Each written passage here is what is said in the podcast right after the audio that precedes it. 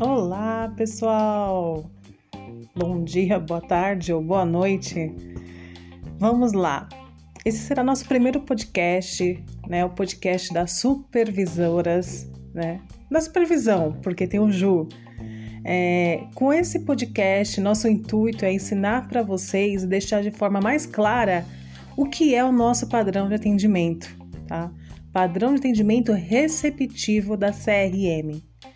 Então, o nosso podcast terá o intuito de fazer vocês cada vez mais atender de forma melhor e entender o que é um padrão de atendimento com qualidade. Tá bom? Então vamos começar pela supervisora Gabi, que vai falar um pouquinho para vocês referente à saudação. OK, galerinha? Daqui a pouco eu volto com vocês.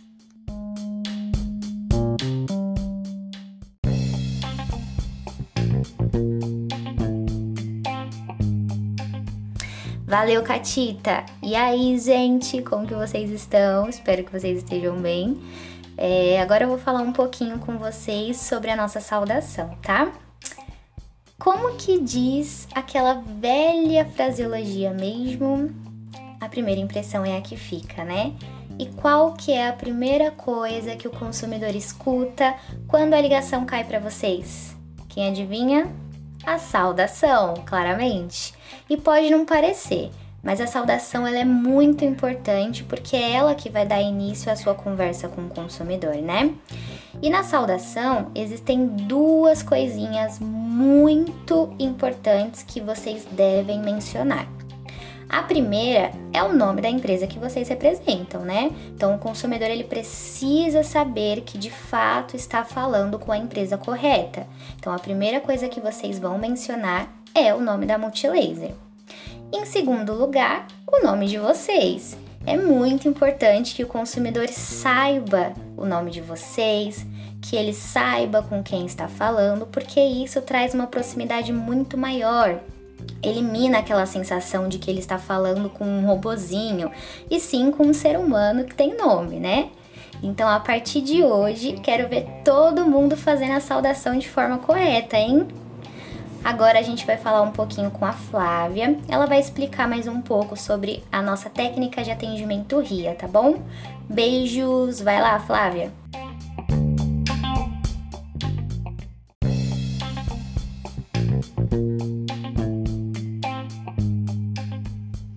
Muito obrigada, Gabi. Continuo daqui, tá? Vamos lá, pessoal. Nós vamos falar agora do RIA, né? O que é isso, super? Então, bora lá. O RIA é um método de reconhecer o problema do cliente, se identificar com a situação e assegurar que nós vamos resolver. Na prática, é, vou dar alguns exemplos para vocês de uma situação mais cotidiana no nosso atendimento, tá? Primeiro passo, né? A questão aqui do reconhecer. Então, Rosa, deixa eu ver se eu entendi. Quando você aperta o botão de ligar do seu tablet, ele não liga, é isso? O reconhecer, pessoal, é a forma de garantir que nós realmente entendemos o que o cliente precisa, pois às vezes nós temos que fazer até algumas interpretações do que eles nos falam, né? Eles não sabem as palavras mais técnicas. Então, uma vez que a gente reconhece o problema real, né, que o cliente precisa de solução, nós conseguimos sim identificar a melhor forma de conduzir a situação para a solução. Dessa forma, dando continuidade, após eu reconhecer né, o problema, eu faço a, a parte de me identificar né, com a situação do cliente. Mais ou menos assim. Entendi, Rosa. É muito ruim ficar sem um produto que tanto usamos no nosso dia a dia sem funcionar. Principalmente hoje em dia, né? Que tablet a gente hoje até substitui um computador. Então, isso aplicando aí o reconhecer e o nos identificar é mais ou menos por esse caminho, pessoal. Lembrando, algo muito importante é que se identificar não cabe em todos os atendimentos.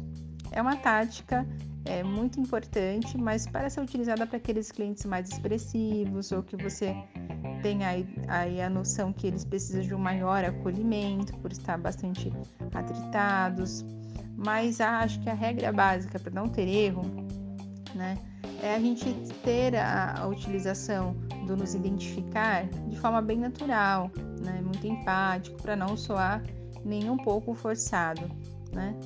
Agora vamos só para a última parte, não menos importante, depois que nós falamos do reconhecer e de, do identificar, vamos chegar agora falando agora do assegurar. Essa é uma parte do, do RIA que a gente utiliza para tranquilizar o nosso consumidor, né? Trazendo para ele uma ideia realmente que nós vamos oferecer e buscar uma solução para o problema dele.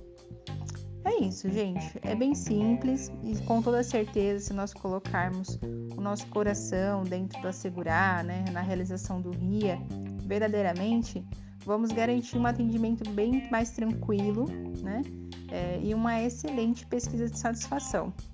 Então, resumo, a situação ficaria mais ou menos assim aplicando o RIA.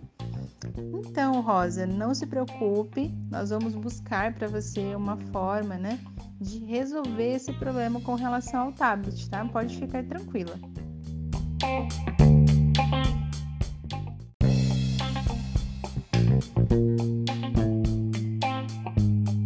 Fala galera, muito obrigada Flavita. Agora a gente vai falar um pouquinho sobre sondagem. Para que utilizar sondagem? É, qual a importância da sondagem? Aonde eu uso a sondagem, né? É, aqui no atendimento multilaser, atendimento pós-vendas, é, nós temos dois tipos de sondagem: sondagem de diagnóstico e sondagem de manuseio.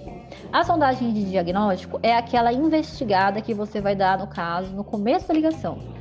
Cliente ele vai entrar em contato, nem sempre muito objetivo, às vezes confuso, e vai jogar o problema dele na linha. E, né, cabe a gente soltar perguntas-chave, perguntas específicas para entender o, qual é o problema dele.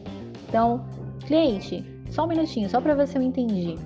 Você está dizendo que o produto ele não liga, mas quando você aperta o botãozinho, ele não vibra, não parece que ele vai ligar e a tela fica só preta, ou realmente ele não dá sinal nenhum, porque são problemas diferentes, né? Tela preta e não liga.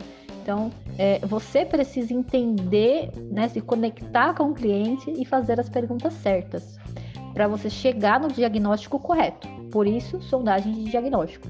E a sondagem de manuseio, que é aquela listinha de perguntas que tem no post de cada produto. Então, o produto do cliente é X, eu vou lá no post, abro o problema específico que eu já descobri por causa da minha sondagem de diagnóstico, e aí eu faço aquela listinha de perguntas que tem lá no post do produto.